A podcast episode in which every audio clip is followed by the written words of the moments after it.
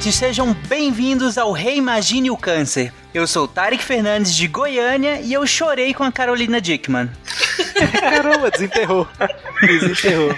Aqui é Gabriel Lima falando de Salvador, Bahia, e a gente vai falar muito daquele aquele gato, né, o Leuci. Meu Deus. Caramba, você roubou minha piada. Não, sério que duas pessoas pensaram nela. OK. Eu pensei que era. Essa é a doença que você mia, né? Que se você leu, você mia. Nossa. Se leu, você mia. Yara, vai lá, salva, Yara. O pior é que eu só entendi agora. Olá, aqui é Yara, falando de Jabuticabal, São Paulo. E hoje eu tô mais cansada que linfócito tem dia de gripe. Boa, boa. Olá, pessoal. Aqui é Marcel falando de Paris, mas natural de Natal, Rio Grande do Norte. E a piada vocês já ouviram, né? A doença que se você leu, você leu, você, você mia. Sério que você teve coragem de repetir. Meu Deus do céu. Olha, Pensem agora naquele GIF fazendo aham, entenderam? Aham. essa foi a pior piada de abertura que eu vi. Desculpe, meninos. É, é, olha, se não é a pior, tá.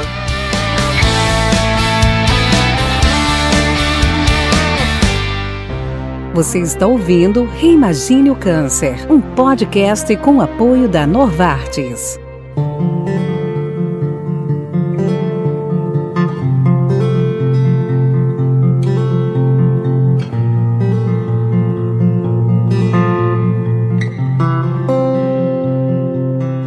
Bom, nós voltamos ao décimo episódio do Reimagine o Câncer, que é fruto da parceria do Portal Deviante com a Novartis. E o tema de hoje, ele já foi citado algumas vezes ao longo dessa série de episódios, inclusive diferenciando do linfoma, né? Inclusive no episódio passado, né? Que também já foi muito citado por aqui. Mas hoje nós vamos nos aprofundar na leucemia mesmo. Esse tema ele foi muito comentado lá no início dos anos 2000, né? É, muito por conta daquela icônica cena da Camila, que era um personagem da novela Laços de Família, né, interpretado pela atriz Carolina Dickman, é, que foi, na época, né, na, na trama, diagnosticada com leucemia. E aí tem uma cena que é extremamente emocionante, sobe aquela música, editor, por favor, a música. Que memória, viu? E, e aí acabou que o tema foi muito discutido na época e tudo mais, né? Saíram várias matérias e tal. E acabou caindo aí no, no- na boca do povo, digamos assim, o termo leucemia, né? E pra começar esse episódio, vamos justamente definir o que que é leucemia, afinal. Então, Tarek, é, a leucemia, ela é um câncer que tem, ela é muito peculiar por si só, né? Porque ela não é sólida. E quando eu falo sólida, é, não é porque não é, é líquido e sólido, é porque é- tudo é célula, mas é porque faz parte do sistema sanguíneo. Ele, ele, o, são alterações de, de células do sistema sanguíneo. E a definição que a gente pode dizer assim, que fica bem claro, é que a leucemia é definida como o acúmulo de células doentes na medula óssea que acabam substituindo as células sanguíneas normais no sangue, que causam diversos tipos de discrasias sanguíneas. Discrasias são alterações é, aberrantes, vamos dizer assim, do sangue, seja de coagulação, seja de imunidade, seja de anemia, tudo isso a leucemia pode causar. Uhum. Então não é aquela clássica formação de uma massa, né, que cresce e tudo mais, que é muito, que é classicamente mesmo é, associada a um câncer, né? Ela, como ela tá, é, no- como ela é de origem sanguínea, né, é, de, células da medula óssea, então ela é, é o que a gente chama de é, que não seria sólida, por assim dizer, né? E aí é importante que quando você vai lá no Inca, e aí eu sempre recomendo, sempre que eu gravo é, eu Imagino Câncer, eu falo, vá no, vão no site do Inca, porque é um site muito completo, você tem vários tipos de câncer, com exemplos, com dados, é super legal. E eles trazem lá a definição, quando você abre a página de leucemia, como a malig- malignidade dos glóbulos brancos. Só que isso acaba afetando outras partes do hemograma também, porque a gente vai falar um pouco mais na frente que a linhagem sanguínea tem várias linhagens mesmo. Esse é filho disso, que vem daquilo, que vem daquilo outro. Então acaba que a leucemia pode afetar todos as- os três tipos de, tipos de células sanguíneas: os glóbulos brancos, que são os leucócitos, os glóbulos vermelhos, el- os eritrócitos e as plaquetas. Ok, a gente pode dividir ela em meio que grandes macrogrupos, né? Vamos primeiro citar esses, esses grupos e aí mais na frente a gente vai explicar eles melhor quando a gente vai falando das linhagens, né? Então, é, a gente tem dois. ah, lá, lá na nossa célula, na medula, a gente tem uma célula tronco hematopoética, que ela tem o poder de virar é, vários tipos de células sanguíneas. Essa célula tronco hematopoética ela vai dar origem a duas linhagens mais importantes, que são as linhagens que vão nomear os tipos de leucemia. Então a gente tem a, a linhagem mieloide, então a gente tem as leucemias mieloides, e essa, essa linhagem mieloide ela vai dar é, origem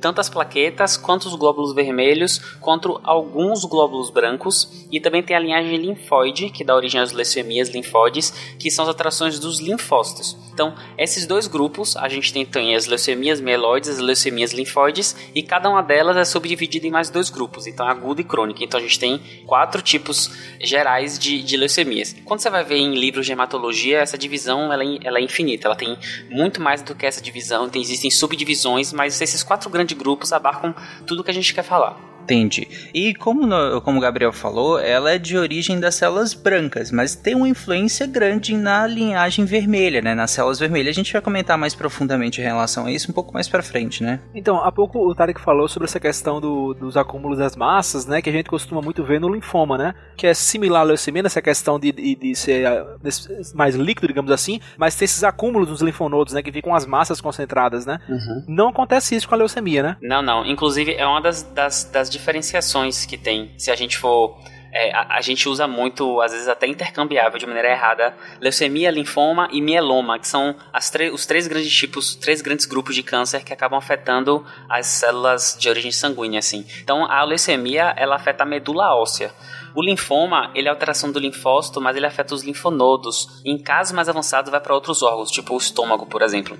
Então, você tem alterações de, de órgãos de linfonodos, não é uma alteração medular. E o mieloma múltiplo tem uma infiltração medular, uma alteração medular, mas ele é um pico monoclonal de células plasmáticas. Você tem uma alteração de uma linhagem só de células e atinge mais idosos e tem outras, tem outras alterações, como lesões de osso, fratura patológica. Então, são três tipos de, de, de câncer que atuam em células da linhagem hematopoética, mas são bem diferentes entre si. Tá, então a leucemia, eu vou ter uma alteração dessa linhagem branca, dessas células brancas, mas ela vai afetar a minha medula óssea, que é quem vai produzir as minhas células do sangue, né? Ela vai afetar diretamente a minha medula.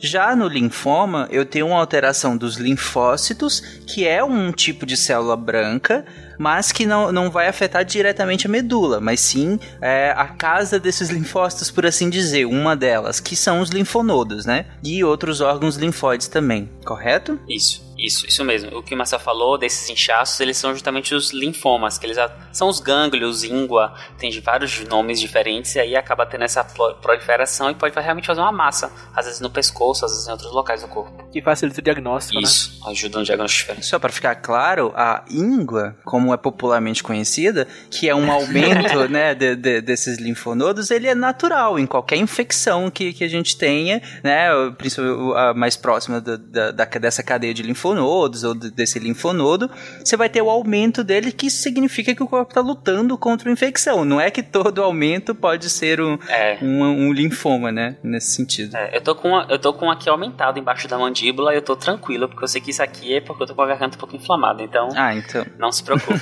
pois é, exatamente. Agora, se fosse o tamanho de uma laranja, aí começava a preocupar. É, né? Se crescer muito, você se preocupa, mas um aumento assim, coisa normal. Uhum, ok. E aí, nesse sentido, só pra, pra diferenciar a gente diferenciou bem a leucemia do linfoma, mas eu acho que não ficou tão claro assim do mieloma.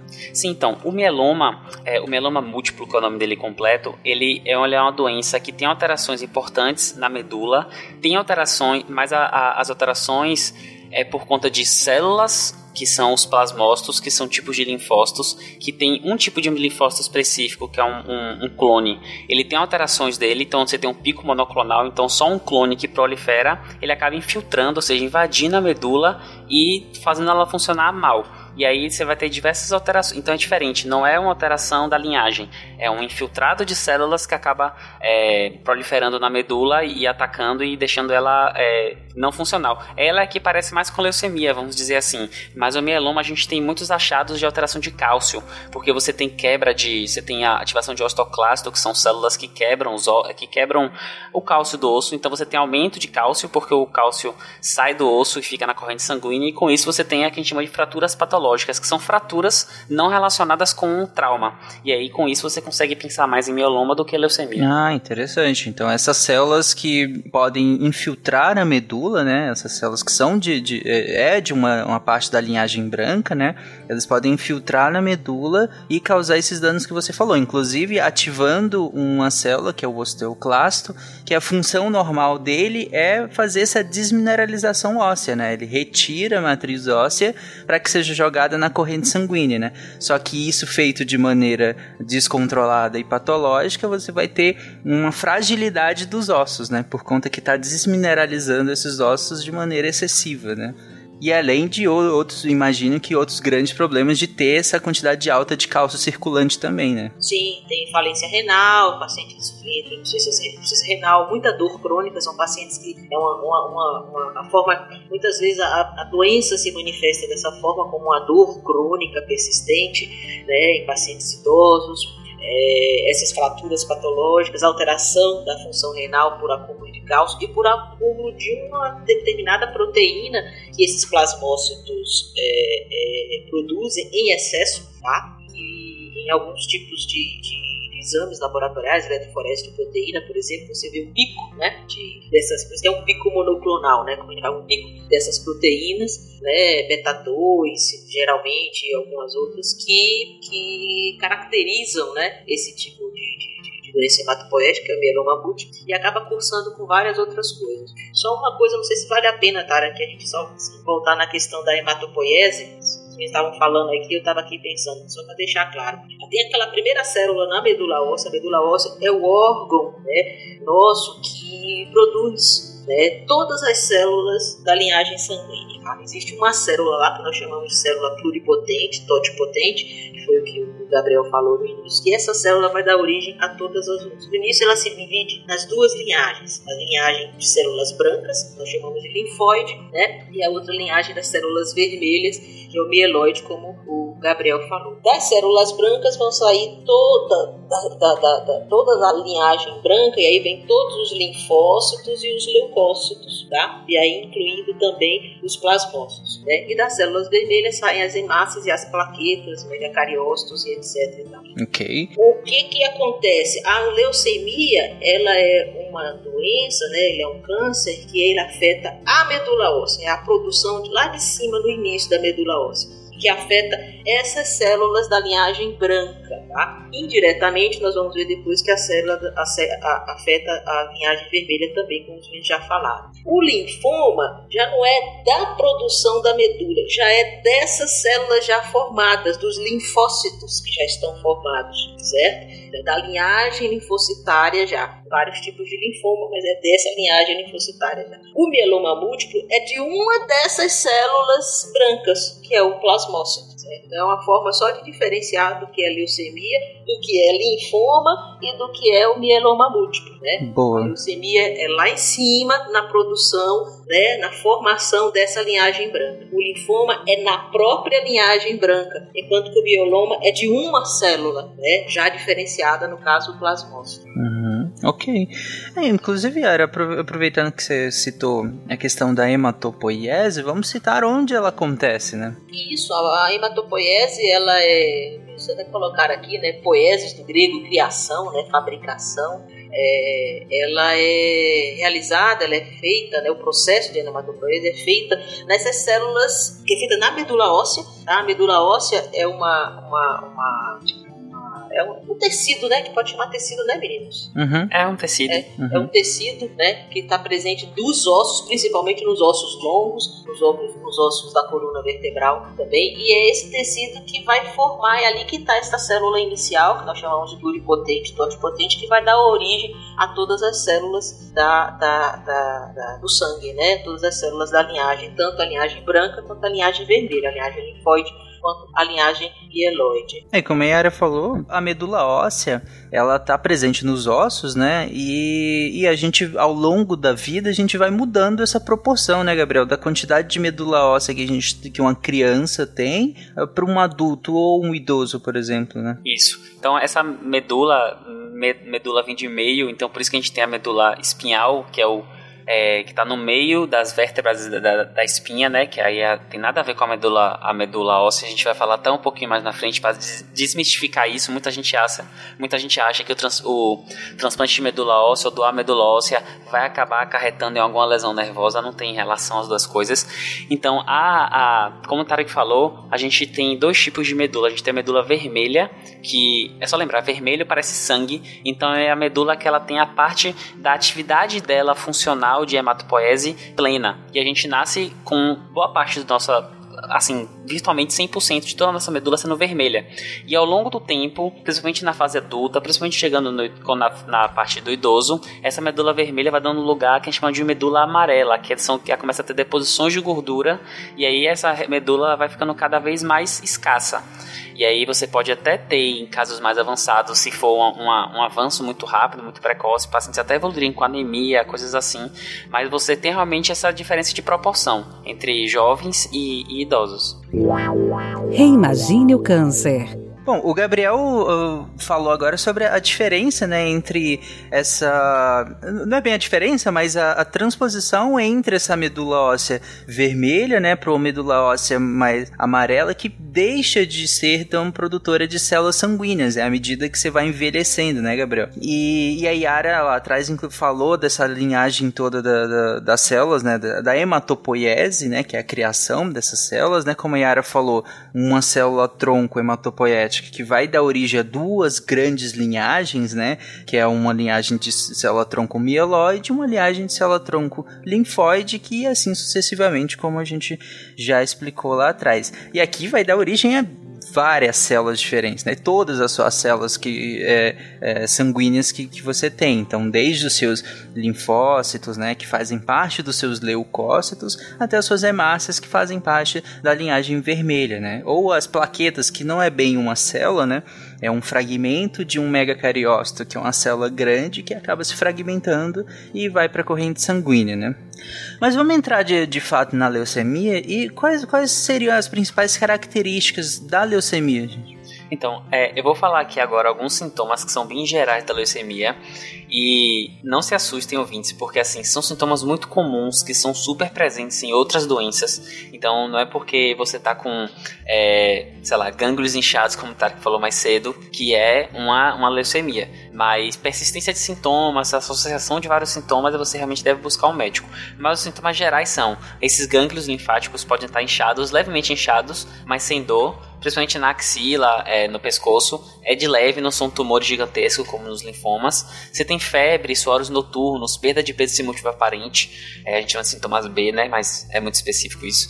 Tem um desconforto abdominal, porque você pode ter um aumento do baço ou fígado, você tem mais sangue correndo, você acaba tendo mais sequestro esplênico, que a gente chama. O baço, ele acaba sequestrando mais, mais sangue, ele acaba ficando grande, e o fígado também, por causa da circulação portal, pode dar um certo desconforto abdominal, dores nos ossos, nas articulações, infecções persistentes ou recorrentes, porque esse, esse paciente pode acabar evoluindo com uma certa imunossupressão, e aí tem os, as discrasias da, da parte vermelha da, das plaquetas, que são os hematomas, as petequias, os sangramentos inexplicados, porque você também perde um pouco da, da coagulação. O que é petequias? então, petequias, elas são lesões microvasculares, então lesões de pequenos vasos, e são extravasamentos de pequenos vasos. E aí ficam parecendo uns pontinhos que eu não vou chutar a cor porque eu sou daltônico, mas eu imagino que seja roxo ou azul. E esses. Então, não é grandão como hematoma, não, é algo mais pequenininho. Isso, são pequenininhos. Na verdade, é, bem pequenininhos. É mais rosinha, né? Pontiforme, rosinha, mais rosa. E é, é, é vermelho. Essas cores são todas muito difíceis, mas são, são pequenos. São peque... Isso. são pequenos grãozinhos que são de lesões microvasculares. Então realmente fica parecendo super pontinhos, assim, muito pequenos, que surgem quando você tem alterações, por exemplo, da coagulação. E esses sangramentos inexplicados que você falou, geralmente são onde? Então, os sangramentos inexplicados tem uns, a gente classifica em grandes, pequenos sangramentos, assim, em, em magnitude de importância, mas é, em, virtualmente em qualquer lugar. Mais comum, sangramentos gastrointestinais são os mais comuns, de pele, então esses sangramentos de hematoma tal, e cocô fica mais escurecido, é, vômito, mas esses são mais raros. E tem uns sangramentos mais importantes, são os mais graves, que são os cerebrais, né, que é o AVC e tal. Mas a maioria deles são realmente lesões de pele, hematomas, esse tipo de coisa. É, mas assim, pode ter hematúria, hematúria é um sangramento na urina, hematúria, então, hematúria é verdade, sangramento também. na urina inexplicável, e na gengiva, né? Todo mundo escova o dente, pode ou não, às vezes, ter um pouquinho de sangramento, mais uma, uma hemorragia, né? Uma hemorragia na gengiva ao escovar os dentes, bem persistente, ou às vezes sem, sem o trauma da escovação, também é um dos sintomas que às vezes a, a criança ou jovem procura por conta disso. Principalmente se assim não tinha e começou a ter, né? Porque a, a, tem, alguma, tem até algumas doenças como é, doença de von Willebrand, algumas, algumas alterações da coagulação inerentes da pessoa que ela tem isso sempre. E aí, mas ela nunca teve, e aí com uns 25 anos começa a ter, aí você começa você tem que investigar. Eu acho que a sacada é a combinação desses sintomas, né? Isso. né? Coisas novas acontecendo e mais de uma dessa lista. Isso. É, é, é uma boa ressalva, Marcel, porque Uh, esses, esses sintomas aqui, eles são relativamente inespecíficos, né? Eles, né, eles podem significar muitas coisas. Uh, desde, por exemplo, a Yara falou em relação à escovação. Se você não escova às vezes com tanta frequência, você acaba desenvolvendo uma gengivite, né? E pode sangrar Isso. toda vez que você escovar. Ah, eu tenho a menos dois dessa lista aí. então, ou você vai passar um fio dental às vezes por conta de, de uma papila maior ou uma gengivite mesmo mesmo você acaba tendo um sangramento. É, vários desses outros sintomas aqui, eles são explicados por o seu corpo estar tá reagindo a algumas pequenas mudanças, né? Então a febre, a, o, o, aumento do bate do fígado, você começa a ter algumas mudanças na corrente sanguínea e aí você vai ter esses aumentos e tudo mais. Então são várias coisas que vão acontecendo e vão gerando vários sintomas. Se você percebe alguns desses sintomas, é a primeira coisa muito óbvio é procurar ajuda médica. Vá ao médico fala, olha, e relata e tudo e segue o caminho normal, né? Não, por isso que é tão louco que às vezes surge um desses sintomas e a pessoa vai onde? No Google. E aí coloca um é. desses sintomas lá e aí vem, Nossa, cara, leucemia. leucemia. Pô, cara. Pois é. Sabe? E lembrar que é uma coisa que, assim, elas são. É, é, isso não vai aparecer de um dia pro outro, entendeu? Um dia você tá com gangue, outro dia tá com febre, outro dia com. Não. Geralmente, quando a pessoa nos procura, costuma ser uma coisa que vem de alguns dias, às vezes algumas semanas, ah, venho sentindo uma fraqueza, né? Ou então um desconforto abdominal, uma dor no corpo, né? E tal. Às vezes a gente faz esse diagnóstico sem querer. É aquele jovem que chega na, na, na, na no pronto atendimento com infecção de garganta, né? Tá lá, infecção de garganta uhum. e tudo aí, conversando na anamnese, pô, já é a terceira vez que ela tem isso esse mês. Vamos fazer um hemograma pra gente ver. Você faz o hemograma, você vê lá, 30, 40, 50 mil leucócitos. Às vezes a gente faz o diagnóstico desse jeito, às vezes a pessoa nem, nem procura por isso, sabe? Mas infecções recorrentes, infecções persistentes, é uma coisa que chama a atenção. Então, a, a, a a pessoa que é diferente, por exemplo, quando a gente falou do câncer de pulmão, né? Teve tosse, tossiu com sangue, pronto, né? Aquela correria. é, se fuma, então, você não consegue, você pensa logo nisso daí, né? No caso de leucemia, não, são sintomas realmente inespecíficos, como, como o Gabriel falou, que assim, pode ser um monte de coisa, né? Então, assim, você tá sentindo, tá persistindo, você não tá sentindo, aí procure o médico, colega vai, vai, vai dar o um encaminhamento na investigação. E assim, é uma coisa que eu até já falei em outros episódios do Reimagine o Câncer. Não é para ter medo, porque às vezes a pessoa tem alguns sintomas e não quer ir pro médico por medo. Minha mãe, por exemplo, ela chegou a ter alguns sintomas, foi pro médico e a gente já sabia que tinha grande chance de ela estar com câncer, porque ela já tinha feito alguns exames e estava esperando a resposta de outros. Mas aí ela foi pro hospital, ela tava, acho que era com febre, tava com alguma coisa passando mal, e aí a médica falou: você não vai sair daqui enquanto você não fizer alguns exames que eu quero. E minha mãe não queria, porque ela tava morrendo de medo. e ela querendo ir embora. E ela queria alguma coisa, se era um remédio, e a médica falou: Eu não dou nada se você não fizer esses exames. E aí ela acabou fazendo os exames, fez hemograma e não saiu do hospital mais. Porque já estava num caso bem avançado, as taxas bem desreguladas, tinha leucócito para dar, vender e jogar fora, como se diz. Então, assim, não é para ter medo, você tem que realmente procurar a ajuda de um profissional e seguir as recomendações do profissional, porque ele sabe o que ele está fazendo. Exatamente. E uma coisa que nós falamos uh, ao longo de toda essa série também, e inclusive nós abordamos muito lá nos primeiros episódios, é em relação a fatores de risco, né? E lá no, nos, nos, primeiros episódios, nós citamos de uma maneira um pouco mais geral, né, vários fatores de risco, mas focando no tema de hoje, que é a leucemia. Nós temos alguns uh, fatores que são mais diretamente ligados à leucemia, ou vale o que nós falamos lá no início? É, vale muito os fatores gerais do lado do início, assim, na maioria, na maior parte das leucemias a gente não consegue achar um fator de risco na vida da pessoa que possa ser é, modificável ou um fator de risco que a gente consiga associar diretamente ao surgimento da leucemia. A gente conhece alguns, a radiação ionizante, contato com agentes químicos, principalmente derivados do benzeno, agrotóxicos, infecções virais, principalmente pelo vírus é, da, da hepatite B, hepatite C também, é, alguns tipos de tratamentos quimioterápicos que acabam fazendo alterações medulares. É, eles, eles, essas coisas se associam muito com o surgimento das leucemias agudas, porque esse tipo de coisa, a radiação, quimioterapia, ela vai atacar agudamente a medula e vai ter alterações. Mas para crônica, os fatores mais importantes são a idade avançada e histórico familiar. A gente não tem fatores tão modificáveis assim, diferente dos outros, por exemplo, câncer de pulmão, tabagismo, é, câncer de estômago, é, alimentação, tabagismo, câncer de não sei, qualquer outro câncer, tabagismo, mais alguma coisa. nesse aqui a gente não tem, nesse aqui a gente não tem tanto esses fatores assim, principalmente nas crônicas. É uma coisa muito mais é difícil de identificar a relação entre, entre cada um. Uhum. É bem interessante essa, difer essa diferenciação, né, que, que entre leucemias de uma forma mais aguda, você tentou tudo aquilo que a gente comentou lá nos primeiros episódios de danos diretos, né, danos mais extensivos e diretos, e na, na, na, nas mais crônicas é a idade e o histórico, que aí é toda aquela influência genética, né? É, do, que, a gente também comentou lá, lá no, nos primeiros episódios. E, gente, eu não vou fazer ressalvas aqui em relação a o que, que, é um fator de risco e como ele influencia, porque eu estou partindo do pressuposto que você já ouviu nove episódios em que nós falamos sobre é, a influência dos fatores de risco e como isso não é um determinante completo, né? Se viu um terço dos episódios, já tá cansado de ouvir isso. Mas eu, eu só, só faço a ressalva porque vai que, né? Então vamos lá.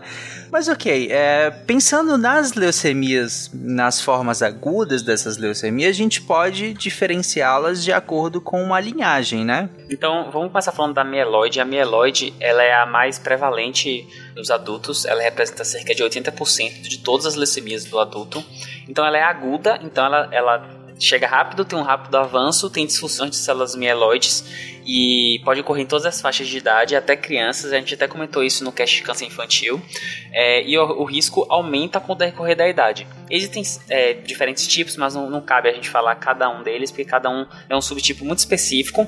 Mas o mais importante é quais são os sinais e sintomas decorrentes dele, decorrente da leucemia mieloide aguda. A gente tem o que a gente chama de pancitopenia. Pan é de tudo, então a gente tem pan-americano, que é toda a América. Pandemia. É, panacé, pandemia, que é todo Exatamente. É, é panaceia, que é todo, tudo que cura. Então, o pan é de tudo, cito é de, de citologia, de célula, e penia quer dizer redução. Então, a gente tem redução de todas as células. A gente tem uma redução global celular de tudo que é produzido na, na medula. Então, a gente vai ter é, sinais cardinais muito importantes para a gente. A gente vai ter suscetibilidade à infecção, ou seja, uma imunossupressão pela redução de glóbulos brancos funcionais. Aqui é importante falar que são redução de glóbulos brancos funcionais, porque a gente vai ver como Yara já falou aí, você acha, às vezes você acha exames que o paciente tem muitos, muitos linfócitos, por exemplo, 100 mil linfócitos, 200 mil linfócitos, mas eles não garantem imunidade, eles são disfuncionais. Aí a gente tem, pela parte dos glóbulos vermelhos, a gente tem a anemia, porque você tem redução dos glóbulos vermelhos, isso vai dar anemia, que é o que carrega nosso oxigênio. E por conta da redução das plaquetas, a gente tem a, a questão do risco de sangramento e de coagulopatia, as doenças da coagulação. É, então, é, nos sinais laboratoriais, e assim, to, todas, todas as leucemias que a gente vai falar aqui agora, o melhor exame que tem é o que a gente menos dá valor assim no geral e é super baratinho que os médicos sempre pedem, às vezes tem aquele exame de rotina, ou então se você for na emergência, você, ele, a, o médico sempre acaba pedindo, que é o hemograma. Então, o hemograma ele vê justamente exame de sangue, exatamente. Então é um exame que custa muito pouquinho, que o médico pede para avaliação de diversas coisas, e nele você vai ver a contagem global, né, de todos esses tipos celulares que eu falei agora, agora e vai ajudar a, a guiar, né, qual é a conduta, qual é a suspeita diagnóstica do, do, do seu quadro. Então, é, eu tô tendo, Gabriel, como você falou, uma pancitopenia. Todas as minhas células é, sanguíneas que eram para estar circulantes fazendo suas funções, né? Elas caíram, né? Pelo menos as funcionais, como você falou. Você pode ter um aumento da, da de células brancas, no caso, né? É, mas que elas não são funcionais. Elas deveriam estar te te garantindo a defesa né, do seu corpo, mas elas não estão fazendo o papel dela. Então, na prática, você tem uma redução da sua capacidade de defesa, por isso uma suscetibilidade a infecções, né? Enquanto na anemia, que seria a redução da quantidade de glóbulos é, vermelhos, né, a quantidade de hemácias que você tem circulante, é, você também tem uma série de fatores que vão, a, vão ser derivados dessa redução, né? Dessa anemia. Todos aqueles sintomas de anemia você pode ter aqui em decorrência disso. E sangramentos que a gente falou lá atrás, mas que a gente explica agora, né? Por conta da redução das plaquetas, que são esses fragmentos que estariam envolvidos na coagulação sanguínea, né? Eles deveriam estar promovendo a coagulação sanguínea com a série de, um, uma série de cascatas que a gente tem, mas com a redução você não está conseguindo coagular. E aí você acaba tendo sangramentos diversos, né? Que é um, um, um sintoma muito, muito evidente, né? Muito claro da, da, da, da leucemia, né?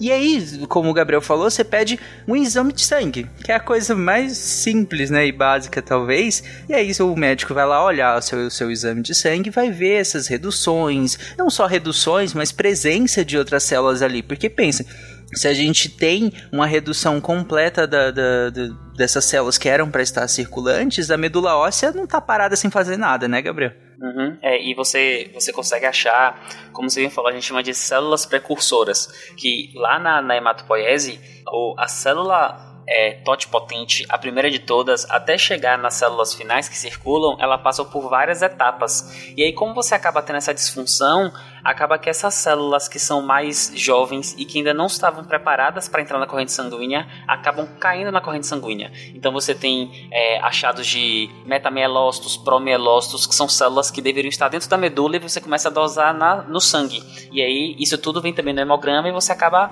conseguindo também pensar, poxa, tem alguma alteração aqui medular importante, porque é, se fosse só uma anemia, podia ser uma doença tal, tal, mas essa alteração de, de células precursoras pensa muito, a, a, o pensamento vai muito para malignidade, né? Para alguma coisa da, da parte sanguínea. Nós chamamos de células jovens, né? São células Isso. que eles caem na corrente sanguínea, como o Gabriel falou, antes de ficarem prontas. Então você começa a ver esses blastos. E essas células não devem estar na circulação sanguínea, elas deveriam estar lá na medula óssea, que ainda não estavam prontas. Você faz um hemograma e no esfregaço do hemograma o técnico visualiza blastos, presença de blastos, já acende um alerta. E esse esfregaço que a Era falou é justamente um esfregaço. Ele bota na lâmina, esfrega, coloca a lamínula em cima e bota no microscópio.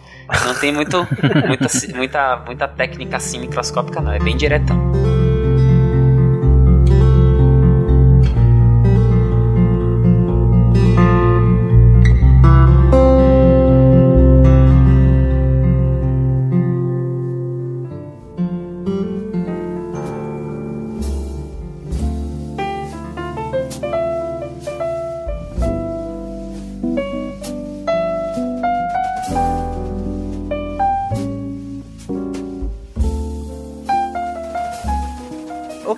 Aqui até agora a gente descreveu toda a parte da origem mieloide. Lembra daquelas duas grandes casas que a gente falou lá, lá pensando em Game of Thrones aqui, né? Duas grandes casas aqui que vão derivar de todo o restante. A primeira é a mieloide e agora nós vamos falar da segunda grande casa que seria a, linf a, a linfo linfóide linfocítica. Então, a, a, outra série, a outra leucemia aguda é a linfóide linfocítica, que a gente chama de LLA. Então, um é LMA, outra é LLA e ela corresponde a cerca de 3 quartos de todos os casos recém-diagnosticados de leucemia na faixa etária atendida pela pediatria. Então, perceba que a leucemia mieloide aguda pode acontecer na pediatria, em, em crianças, mas a mais prevalente na pediatria é a leucemia linfóide aguda.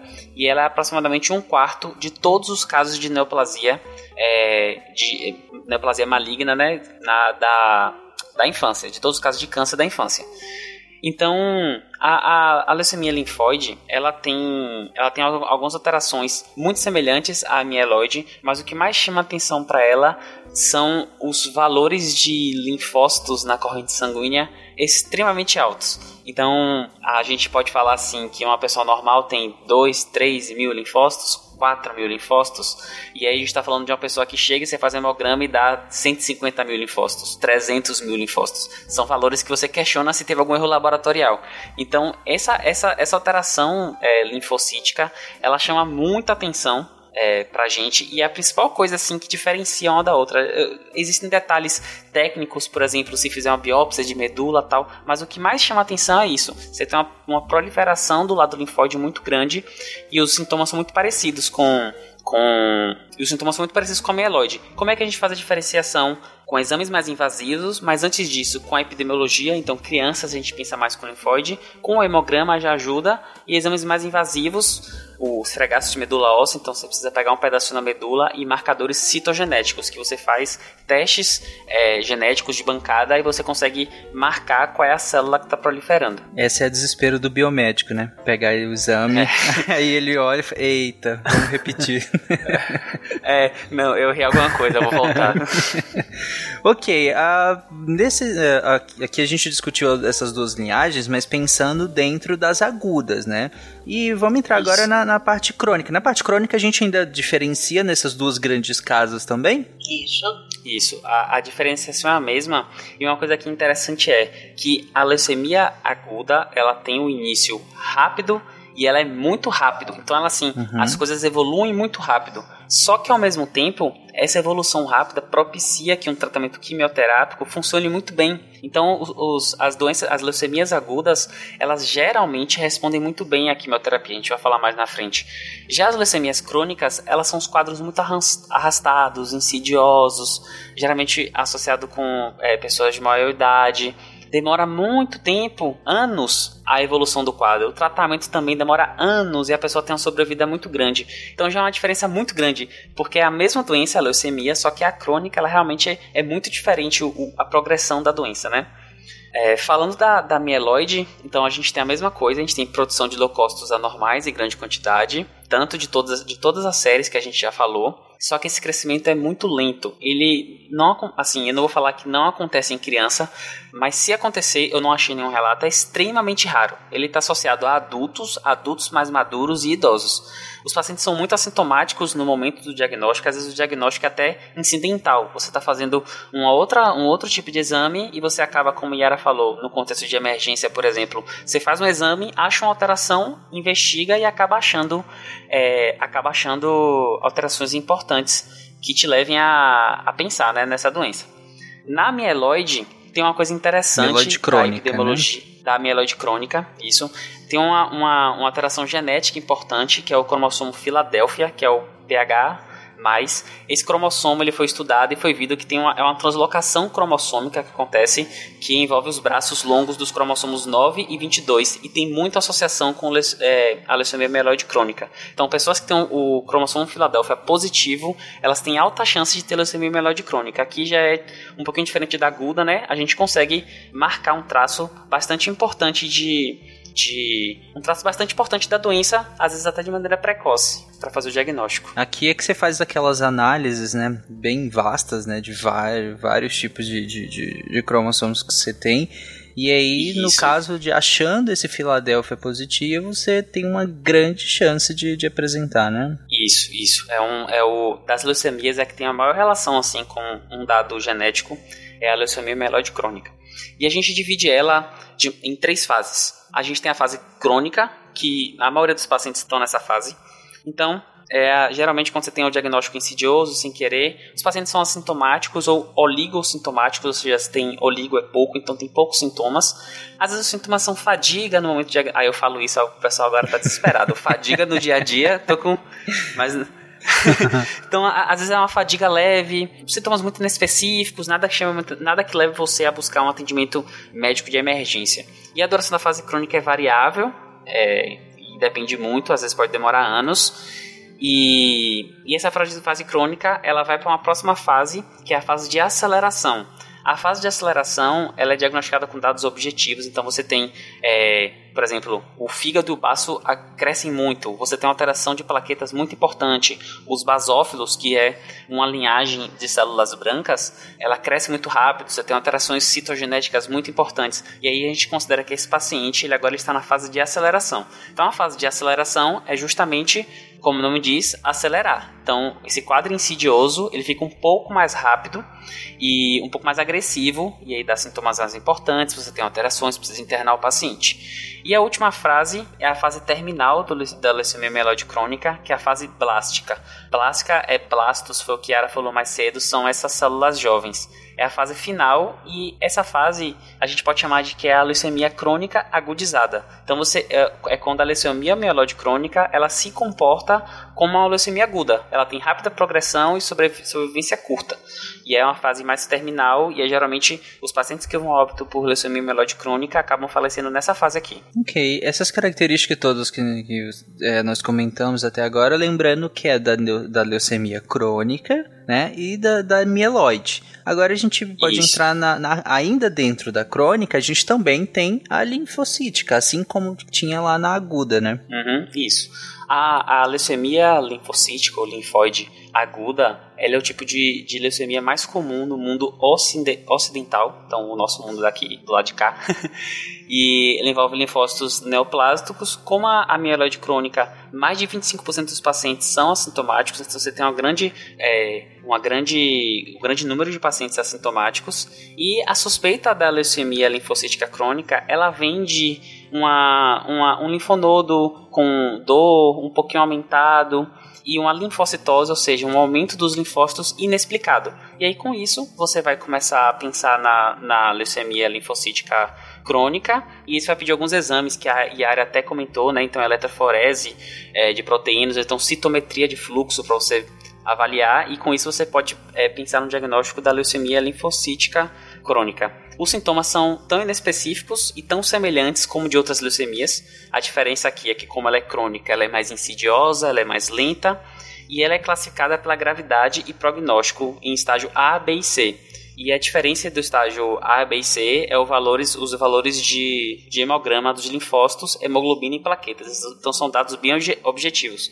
O paciente no estágio A tem, tem quantidade de, de é, linfócitos até tanto, hemoglobina tanto, plaqueta tanto. E aí, com esses dados objetivos, você consegue estratificar em que grupo de, de, de estágio o paciente está. Bom, acho que foi interessante porque a gente deu algumas diferenciações para vocês verem que às vezes é, algumas coisas elas são bem específicas de que, que diferenciam uma ou outra, né? Mas nós só relembrando a gente diferenciou em aguda e crônica. Dentro da aguda a gente tem a, a mieloide e a linfocítica e dentro da crônica também mieloide e linfocítica.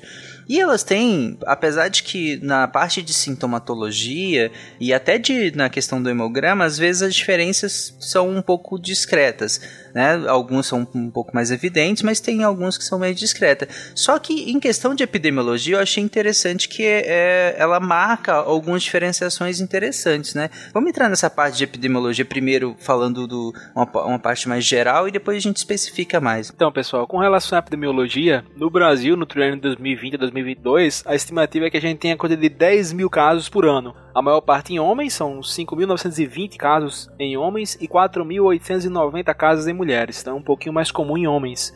Sendo que além de ser um pouquinho mais comum em homens, ela representa a décima neoplasia mais frequente no país. O que equivale a 2,6% dos casos. Então é uma neoplasia é um câncer bastante raro, com vários outros tipos na frente, né? Uhum, é a décima, né? Então é, realmente não é tão grande assim, né? É, se você levar em consideração a quantidade de gente que tem câncer de pulmão, esse tipo de coisa, né? Fica lá atrás. O que talvez assuste menos as pessoas, porque agora há pouco falou-se de assintomático, né? Então tem gente que tá começando a se preocupar de ter. Então calma que 2,6% dos casos, né? Que realmente vão ser a leucemia, dentre esses vários tipos, que eu acho que é uma das principais lições do Reimagine o Câncer. A quantidade de doenças diferentes que a gente coloca no mesmo guarda-chuva e chama de câncer, né? Só que em leucemia já falamos de vários subtipos e tipos. E mesmo dentro do que a gente chama de câncer, acho que o episódio passado foi um dos que a gente mais, assim, falou para as pessoas se preocuparem, né? Porque que é o do câncer de pele, né? Eu acho que ele sim é um, um talvez um que realmente a gente pesou mais nessa questão de a incidência ser muito grande e o modo de prevenção é muito marcado, né? É muito óbvio, digamos assim. Pois é, dá para intervir, né? Digamos assim, é, é diferente da leucemia que é mais complicada, como o Gabriel falou.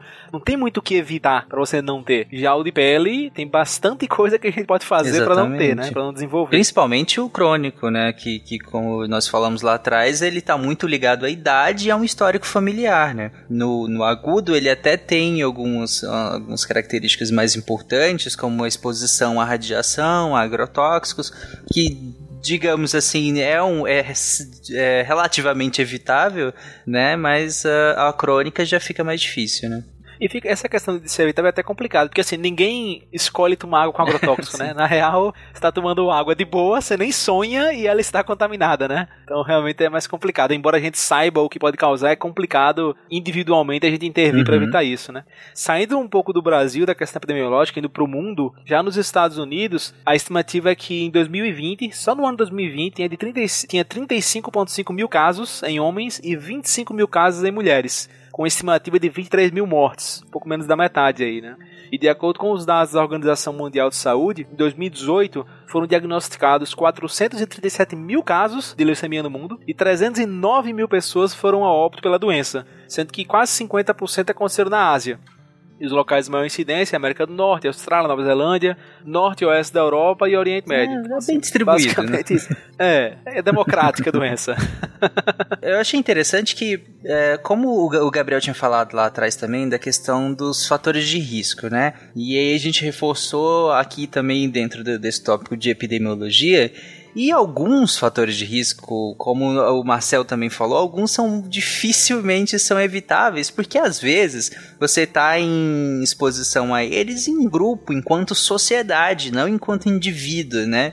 E aí alguns eventos históricos, por exemplo, expuseram sociedades, eh, grandes partes da sociedade a eh, um desses fatores de risco, né? Que foi o que aconteceu, por exemplo, com as bombas atômicas no Japão, né? Isso. É, então, caiu duas bombas atômicas no Japão, um, um índice de radiação gigantesco. Caiu não, né? Lançaram, Lançaram né? não caiu do céu. Arremessada. Arremessada. De fato. Importante, importante. É, é, verdade. Então, e aí teve diversas pessoas morreram no momento da, da explosão, seja por conta da explosão, pela onda mecânica, onda térmica, enfim. Mas é, após isso, muitos pacientes começaram a ter neoplasias, tiveram começaram a ter câncer. É, e aí a leucemia, particularmente que a gente está falando aqui, elas ocorreram majoritariamente dois anos após a exposição e o pico ocorrendo entre 6 e 8 anos após a exposição.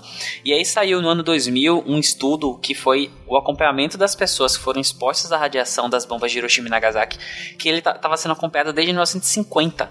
Então, teve, tiveram 204 casos de morte por leucemia e entre os 49.204 204 sobreviventes. Então, 204, 204 pessoas elas faleceram por leucemia após o evento. Então, não foi no momento nem de complicações no momentos agudas. É, e por conta da raridade da leucemia, os, os números absolutos da doença entre aqueles sobreviventes é relativamente pequeno, mesmo com risco relativo sendo elevado. Então, assim, a leucemia responde por 3% de todas as mortes por câncer e menos de 1% de todas as mortes e aí, mas quando você vai ver, ela representa 16% de todas as mortes por câncer secundárias a excesso de radiação. Então ela é pouquíssimo hum, prevalente no dia a dia, no, no, na, no dia a dia mesmo, e ela então ela, ela é pouco prevalente, ela mata menos ainda, é, além da prevalência dela ser pequena, na proporção ela mata menos ainda do que outros tipos de câncer, mas quando você isola somente aqueles cânceres, cânceres secundários a excesso de radiação, ela aparece com um valor bem elevado de 16%. Hum, interessante. Eu acho que tem, tem um ponto interessante de se mencionar no que você falou há pouco sobre os 204, 204 que morreram, né? Uhum. Isso me lembrou uma coisa que a gente comentou no episódio de câncer de próstata. De pessoas que morreram por outras razões, mas teve um estudo que foi fazer a autópsia do, do, dos cadáveres, né? E encontraram alguns tumores, alguns, alguns tumores, alguns cânceres. E eu acho que eh, talvez as pessoas achem assim, caramba, uma bomba nuclear explodiu, contaminação, etc. E só 204 é importante lembrar que muitas pessoas morreram por outras razões Isso. E podiam estar com leucemia, né? Então são 204 que não morreram de nada, Isso. Mas morreram de leucemia. Exatamente. Não morreram de idade, não morreram de outras doenças, de acidente, de tiro, mas morreram de leucemia. Então, assim, se fosse levar, se a gente tivesse uma bola de cristal, provavelmente muitos outros estavam com leucemia e morreram por outra razão, Isso. né? Muitos outros estavam com leucemia e foram curados, e muitos mais outros uhum. faleceram e nem sabiam que estavam desenvolvendo, por exemplo, a leucemia crônica. Uhum. Então, isso, isso. Interessante. Outro grande, dentro ainda ainda de, dessa linha, né, de eventos históricos que expõem grandes populações, outro grande evento que inclusive nós temos dois episódios no SciCast sobre isso, né, que é o acidente de Chernobyl. Isso. Então, o acidente de Chernobyl que aconteceu em abril de 86 então, em 2006, o Greenpeace ele lançou um, ele fez um relatório falando que a, os casos de leucemia eles foram significativamente maiores em algumas regiões, como na Bielorrússia, quando comparados a outros grupos, grupos não expostos. É, também teve casos na, em crianças da Rússia e na Ucrânia. O, o, aumento começou a ser observado entre 90 e 91, chegando a aumentar até cinco vezes em regiões como Lipetsk.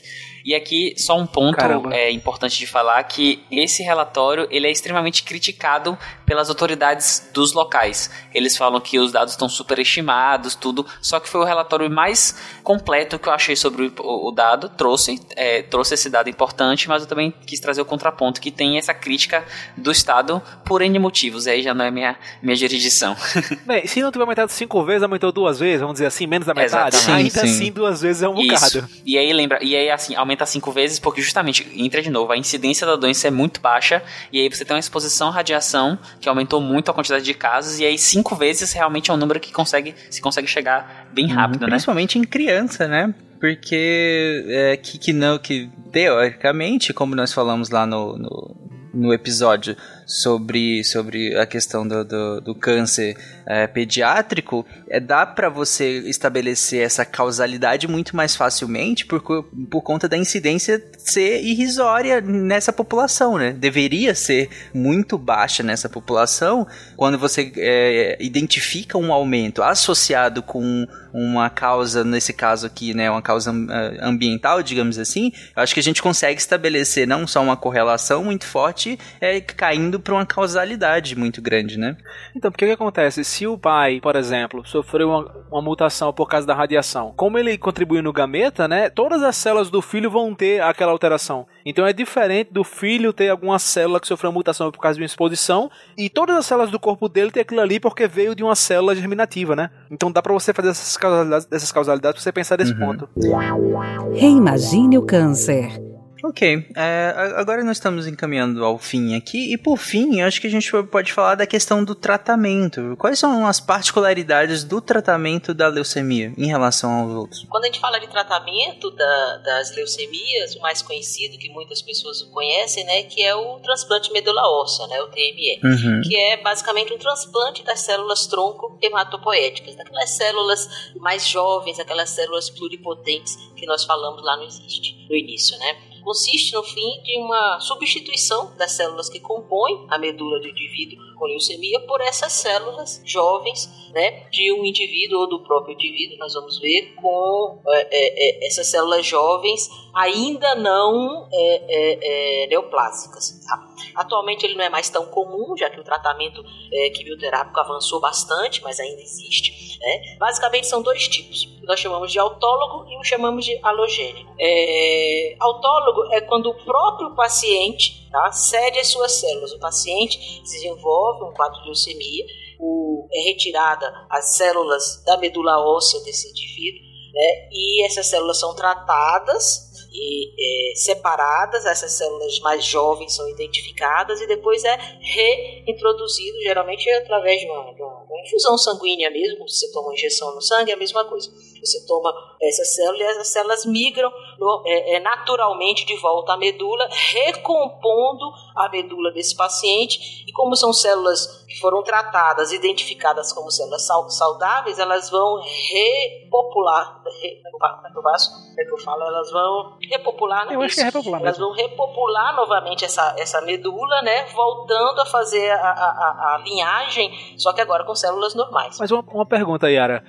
Antes disso, você meio que dá uma derrubada, né? Você meio que tenta matar tudo que é de célula e aí depois você reintroduz, né? Sim, é. E o halogênico é quando você recebe de um outro doador. Na maioria das vezes ele é um doador ele é aparentado, né? É um parente seu, mas existem hoje os bancos de medula óssea, né? Você pode ser um doador de medula óssea, em que você, em que é identificado, é feita a tipagem, né, de, de, das suas células. E se você tem um doador compatível, as suas células são é, utilizadas para aquela pessoa recebe. Então pode ser tanto o autólogo, as suas próprias células são utilizadas para vocês, como o halogênico que a gente fala quando é de um doador externo de uma outra pessoa, pode ser aparentado ou não. Quão incomum é cada um? É, muito, é mais é, é comum você conseguir fazer é, doar para si mesmo? Geralmente o, o a doação para si mesmo ela é feita em centros muito especializados e aí e geralmente quando você não consegue o, o transplante heterólogo e você começa a ter falência da, do, dos tratamentos né, da quimioterapia da radioterapia então você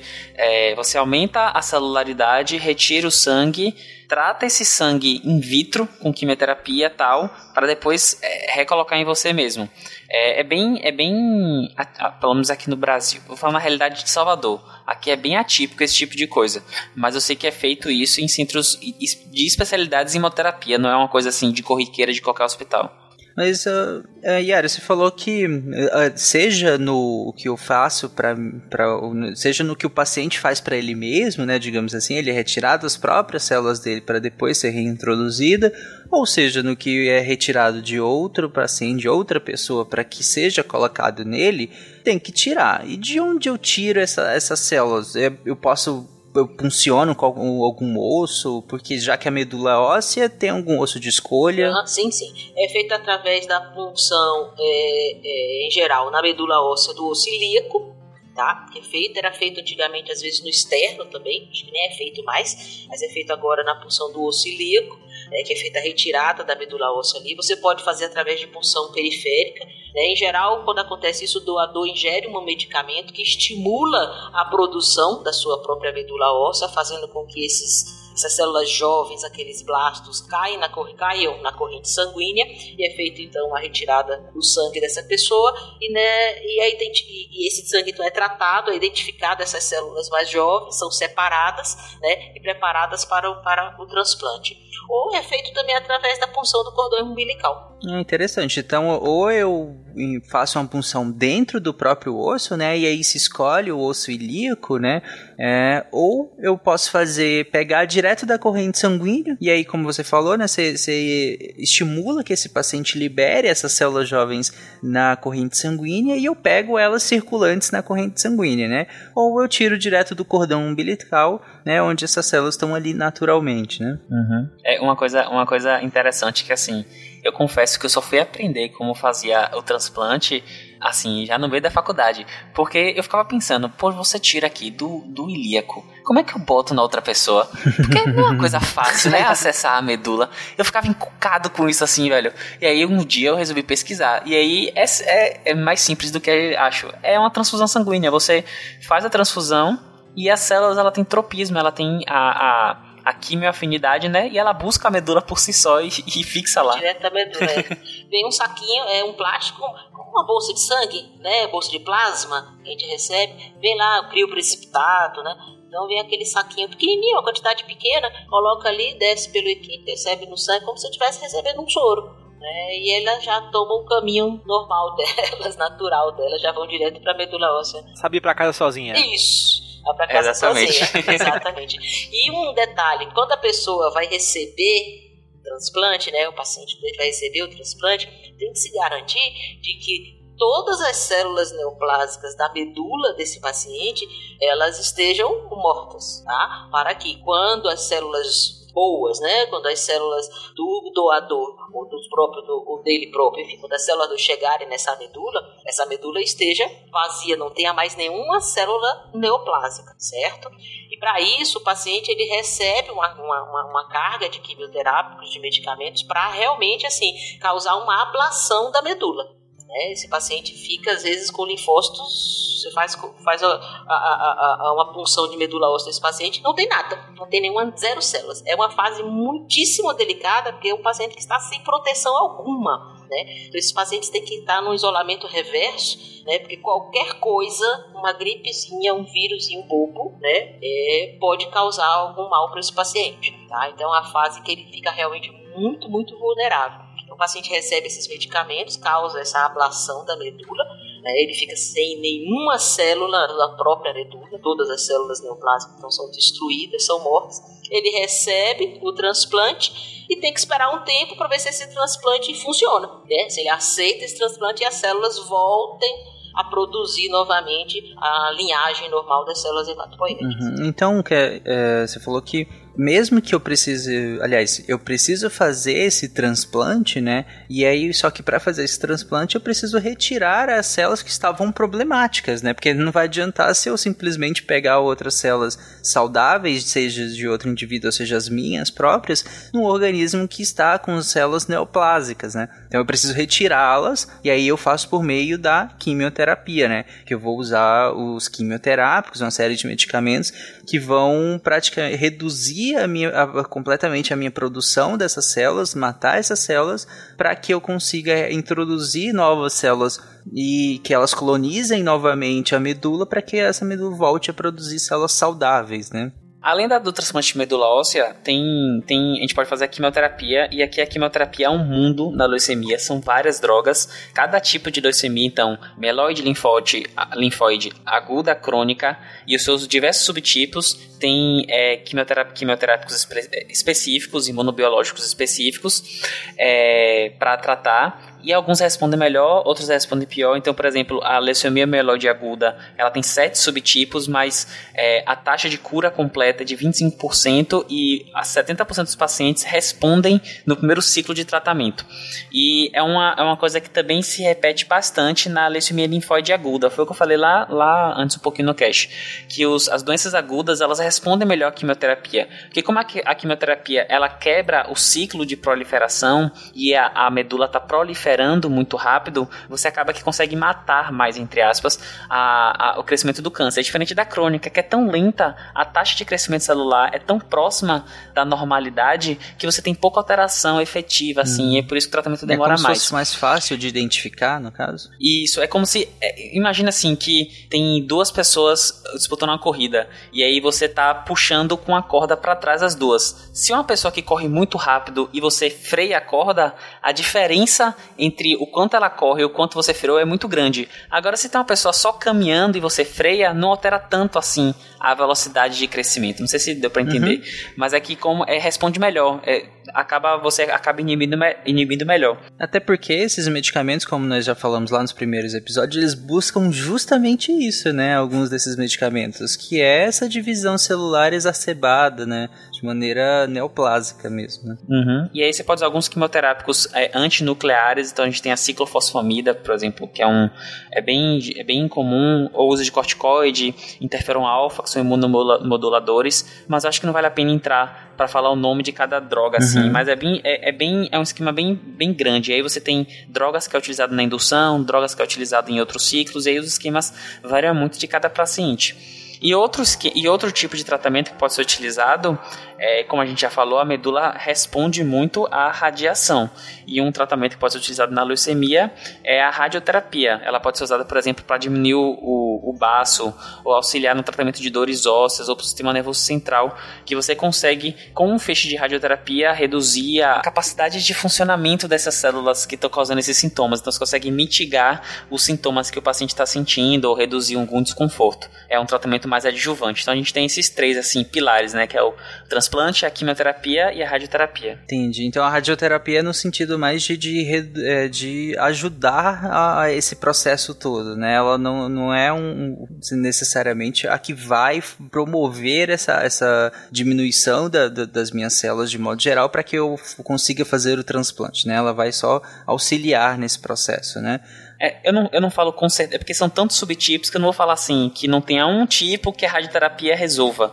Mas, de maneira geral, ela é mais utilizada nesse sentido adjuvante, assim. Uhum. Até porque, lembrando que boa parte lá, quando nós falamos dos, dos sintomas, boa parte deles é em decorrência do, da, da própria neoplasia, do que está acontecendo na neoplasia.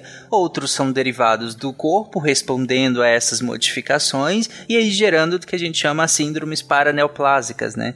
Que vai gerar uma série de, de síndromes aí é, paralelas à neoplasia em si, né? Reimagine o câncer. Esse episódio ele ficou até, é, até maior do que eu imaginei que ele fosse ficar, porque a leucemia nós já comentamos dela em outros episódios, né? Em vários tipos de, de diferenciações que nós fomos fazendo em relação ao linfoma. Falamos bem também na questão da, da que ela é importante na, na, na pediátrica, né?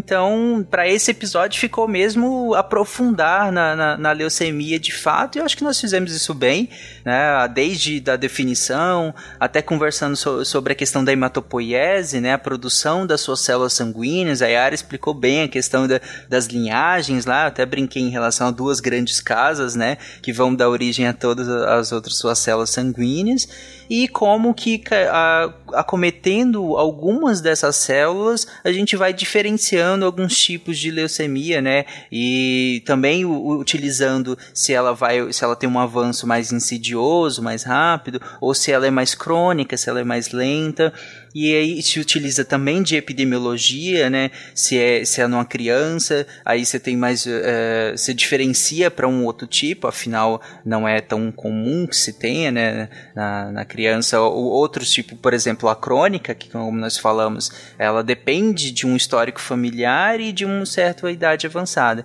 Então acho que nós acabamos passando por tudo e fechamos, óbvio, com um tratamento dela que tem um, um, uma boa sobrevida, né? Algum, um, alguns desses tratamentos para alguns tipos da, dessas leucemias e que é, é relativamente, pelo menos é, aqui explicando, ela parece relativamente simples, né? Que é o, a questão do transplante, você faz uma quimioterapia para que seu corpo consiga receber bem esse transplante e é ajudado aí pela radioterapia. Mas é óbvio que dentro disso tem um mundo de protocolos, de, de medicamentos e de de coisas a se fazerem para que seja garantido esse processo inteiro. Bom, então acho que é isso, pessoal. Agradeço a todos que estão ouvindo essa série de episódios, né, fantásticos aí do Reimagine o Câncer e sobretudo a Novartis, que é apoiando a divulgação científica e confiando ao Portal Deviante um podcast para chamar de seu.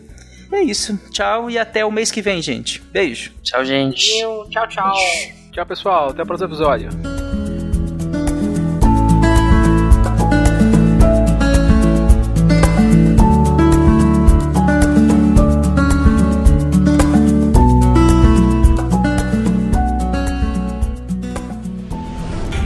Este programa foi editado por Tapcast. Edições e produções de podcast.